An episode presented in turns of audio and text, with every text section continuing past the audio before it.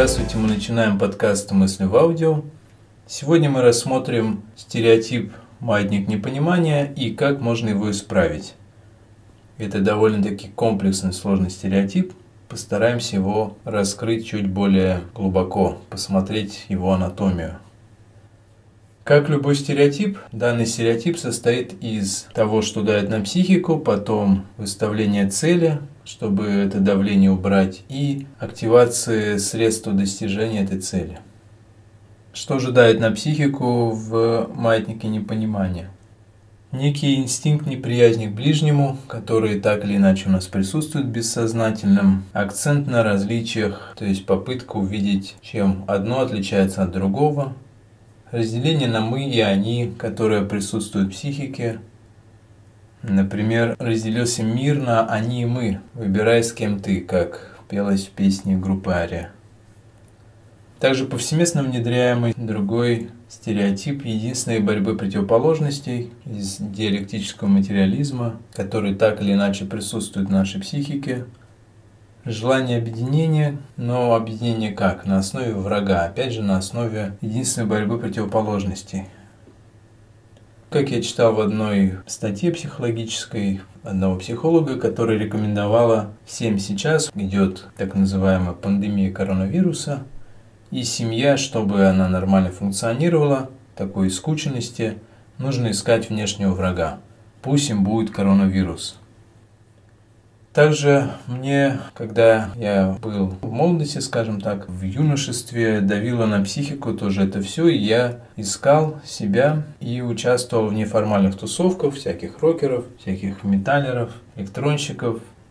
Было желание объединяться, вот мы и есть они, враги, гопники, например, рэперы. Вот они враги, они плохие. И какая цель выставляется, вот это давит на психику все. И желание устранить. То есть желание как раз таки раздавит необходимость объединяться, то есть желание объединиться, найти различия, найти врага, выставить некие барьеры. При этом это может быть группа людей, это может быть некая идея и так далее объединиться, скруппироваться, скучковаться, найти других, выставить границу. И как это делается? Один из способов – это маятник непонимания. Схематично он выглядит так. Он может проектироваться кем-то сознательно, может неосознанно внедряться, может даже стихийно на уровне самоуправления проявляться.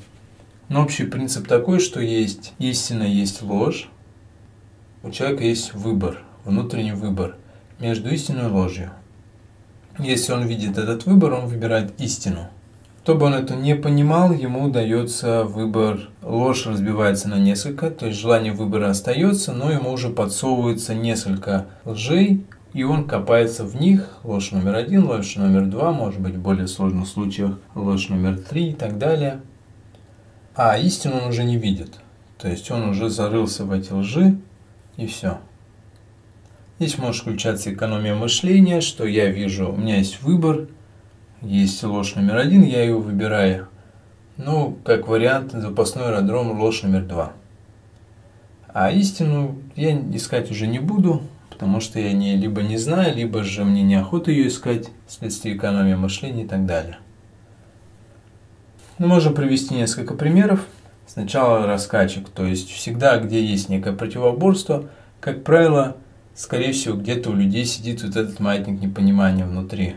Это вот рокеры-гопники, то есть неформалы гопники, алкоголизм либо культурное самоотравление, это инстинкты либо культурные оболочки. И связаны с этим инстинкты – это некие либеральные ценности, культурные оболочки – это некое что-то авторитарное, диктаторское, тоталитарное – патриархата, либо матриархат и так далее. Чем же это плохо? Может, в принципе, так и нужно качаться в автоматике на понимание, как на качелях.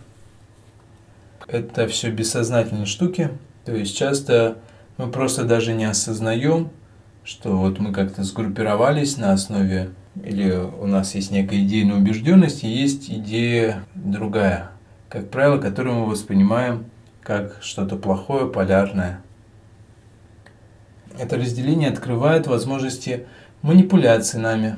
То есть кто-то, понимая эти механизмы, просто разводит толпу.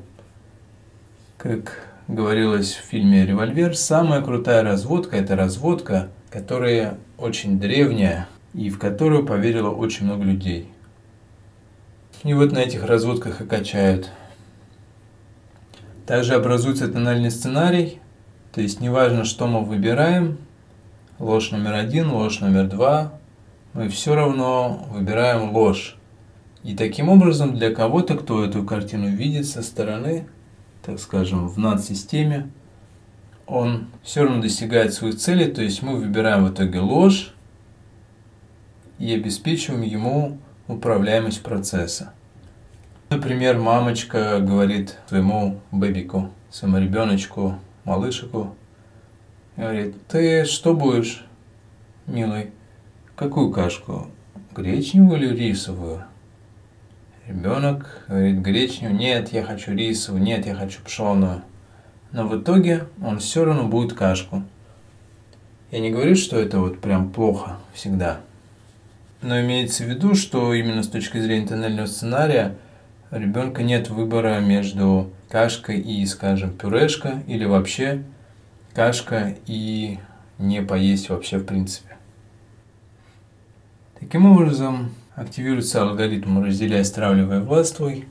То есть есть некие такие группы людей, группы идей, идейная убежденность.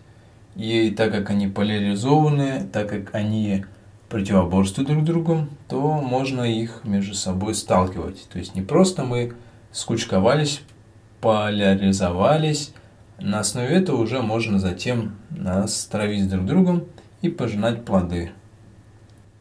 Таким образом нас лишает выбора, то есть у нас есть потенциальная свобода воли, свобода выбора, но, как правило, этот выбор мы реализуем, но в таком суррогатном виде – как говорил Мировингин, что выбор – это рубеж между теми, у кого есть власть, и теми, у кого ее нет.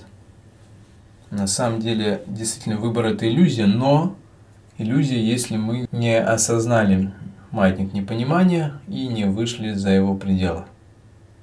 Могут быть эмоциональные раскачки, то есть за счет этой поляризации, вот мы хорошие, они плохие, я их ненавижу – нас люблю, их ненавижу, люблю, ненавижу, особенно для образного типа интеллекта, это вот характерно. Излишняя эмоциональность. Может сгонять ступор, если это аналитический тип интеллекта, например. Ну и других в той или иной степени. То есть ступор я не могу понять. Вот я увидел ложь номер один, ложь номер два, не могу понять, что выбрать. Даже, может быть, интуитивно ощущаю, что перейду из лжи номер один в ложь номер два – но ничего не поменяется. Это загоняет меня в ступор, что вообще нужно ли что-то вообще менять, что-то исправлять, может это бессмысленно. Или могут порождаться противоречия, которые будут рвать психику в клочки, что есть ложь номер один, ложь номер два, я вижу, что между ними нет разницы, или она есть, но интуитивно я понимаю, что ее нет.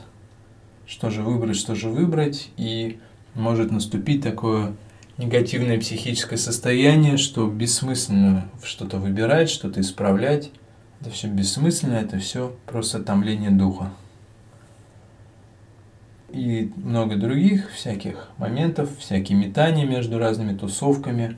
Сегодня я рокер, завтра я рэпер, послезавтра я какой-нибудь псай-трансер и так далее.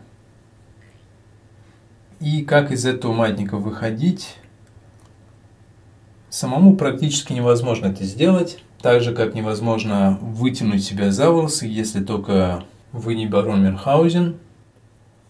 И также невозможно понять, например, когда мы едем в автомобиле равномерно, без ускорения, и другой автомобиль рядом едет тоже без ускорения, невозможно понять, кто движется, кто стоит.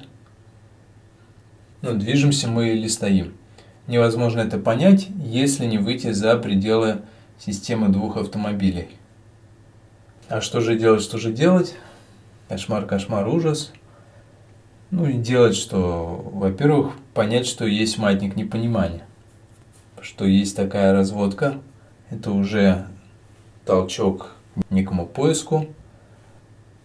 Далее обращаться к пятому-седьмому источникам целеполагания. Подробнее про них можно послушать. Будут приложены ссылочки. Там есть аудио, есть статьи, можно послушать, почитать про семь источников целеполагания. В частности, кажется, в статье в блоге ТО «Зенит», в статье под названием «Необходимый кругозор» про это описано. В аудио тоже про это несколько раз повторяется. Использовать методологию познания, например, задавать себе правильный вопрос и быть недовольным ответом. Например, возьмем алкоголизм либо культурное самоотравление. То есть выход на правильный вопрос. Попробовать найти что-то объединяющее, то есть понимать, что внутри маятника мнимые противоречия, а снаружи уже истинные. И мы пытаемся найти что-то объединяющее, но алкоголизм и самоотравление, что их объединяет? Например, и там, и там пить алкоголь. Потом мы спрашиваемся, а можно ли пить алкоголь? Ну, может, это и нормально. Пить алкоголь, в принципе, успокаиваемся. Нет, нельзя успокаиваться. Дальше спрашиваем, пить алкоголь. А можно ли пить алкоголь? Вроде бы абсурдно, да, можно ли пить воду, жидкость. Но есть ли жидкости, которые нельзя пить? Да, например, соляную кислоту или же что-то еще, жидкий расплавленный свинец. То есть пить-то его можно, но только один раз. А алкоголь пить можно или нет? Читаем химию, что алкоголь, метиловый спирт, например, это спирт, этиловый спирт. Метиловый спирт, скажем так, вызывает слепоту, пропиловый спирт тоже нехороший, может и этиловый тоже – раз ряд гомогенный один и тот же, то, наверное, и свойство пить к этому неприменимо, как нельзя пить метиловый, пропиловый, бутиловый спирт и так далее. Что можно делать? Ну, можно ими самоотравляться, например. То есть мы выходим на самоотравление, что общего и там, и там это самоотравление. А попробуем дальше взглянуть. А если что-то кроме самоотравления, да, есть, например, соки. То есть можно пить соки, пить чай. А можно ли жить и только пить соки чай, но не самоотравляться? Мы же не самоотравляемся каждый день или каждый год, скажем, формальдегидом или метиловым спиртом, ну, сознательно. Случайно мы можем где-то вдохнуть пары, но сознательно нет. А с алкоголем тоже, наверное, можно. Ищем примеры, видим, что действительно есть субкультуры, есть народы, есть периоды в нашей истории, когда подавляющее большинство жило трезво. Скажем, 1914 года и так далее. То есть такое возможно. И ряд других вопросов. И в итоге мы выходим на понятие трезвости и выходим за рамки маятника непонимания, что и правильный вопрос – это самоотравление, либо же трезвость. С другими маятниками непонимания, которые мы приводили примеры, тоже можно также выходить на правильный вопрос. В этом в том числе помогает и углубление понимания с x2 на x3 переход, такой качественный переход. Можно по ряду признаков пытаться выявлять, например, мнимые истинные противоречия, то есть между разными вот этими идеями, лжами, которые нам не представляются как ложь. Существует истинное, либо же это мнимое противоречие. Также может возникать некая двойственность внутри нас. Например, двойственность Двойственность, что это значит? Это значит, сначала было негативное какое-то отношение, потом стало позитивное, потом опять негативное, позитивное. Скажем, в одноэтажной Америке Ильфа и Петрова, их отношение к американцам. Сначала они говорили, что американцы плохие, потом хорошие, потом плохие, хорошие. И постоянно вот это противоречие у них возникало. То есть, да, американцы хорошие, помогают друг другу на дороге, плохие они жадные, хорошие они деловые и так далее, и так далее. Также выход из маятника понимания нужно осуществлять в таком умиротворенном, спокойном состоянии, то есть успокоиться, не поляризоваться, снять поляризацию, такой негатив какой-то к другим, скажем так, мнениям, другим лжам, другим лагерям, к рокерам или к панкам или к гопникам несчастным, мы спокойно относимся. Или же к тем, кто бухает без меры, а мы вот оккультурно самоотравляемся, тоже спокойно относимся. это тоже помогает выходить. Также надо понимать, что бывают вложенные маятники непонимания, например, скажем, травить себя культурно, либо же алкоголизм, можно выйти на следующий уровень и там и застрять, успокоиться вследствие экономии мышления, вследствие того, что мы теряем способность быть недовольным ответом, то есть на следующий уровень выходим, то есть качественный, некачественный алкоголь. То есть мы сам отравляем себя культурно, но только качественным алкоголем. Либо же мы неправильно раньше употребляли, нужно более правильно. В праздники только, например, не выходные, нет, нет, нет, это плохо. А вот в праздники это хорошо. Таким образом, устраняя и исправляя в себе маятник непонимания, мы тем самым способствуем восстановлению общества справедливости – нашими собственными усилиями, помощью свыше. Это были подкасты «Мысли в аудио». До следующих встреч!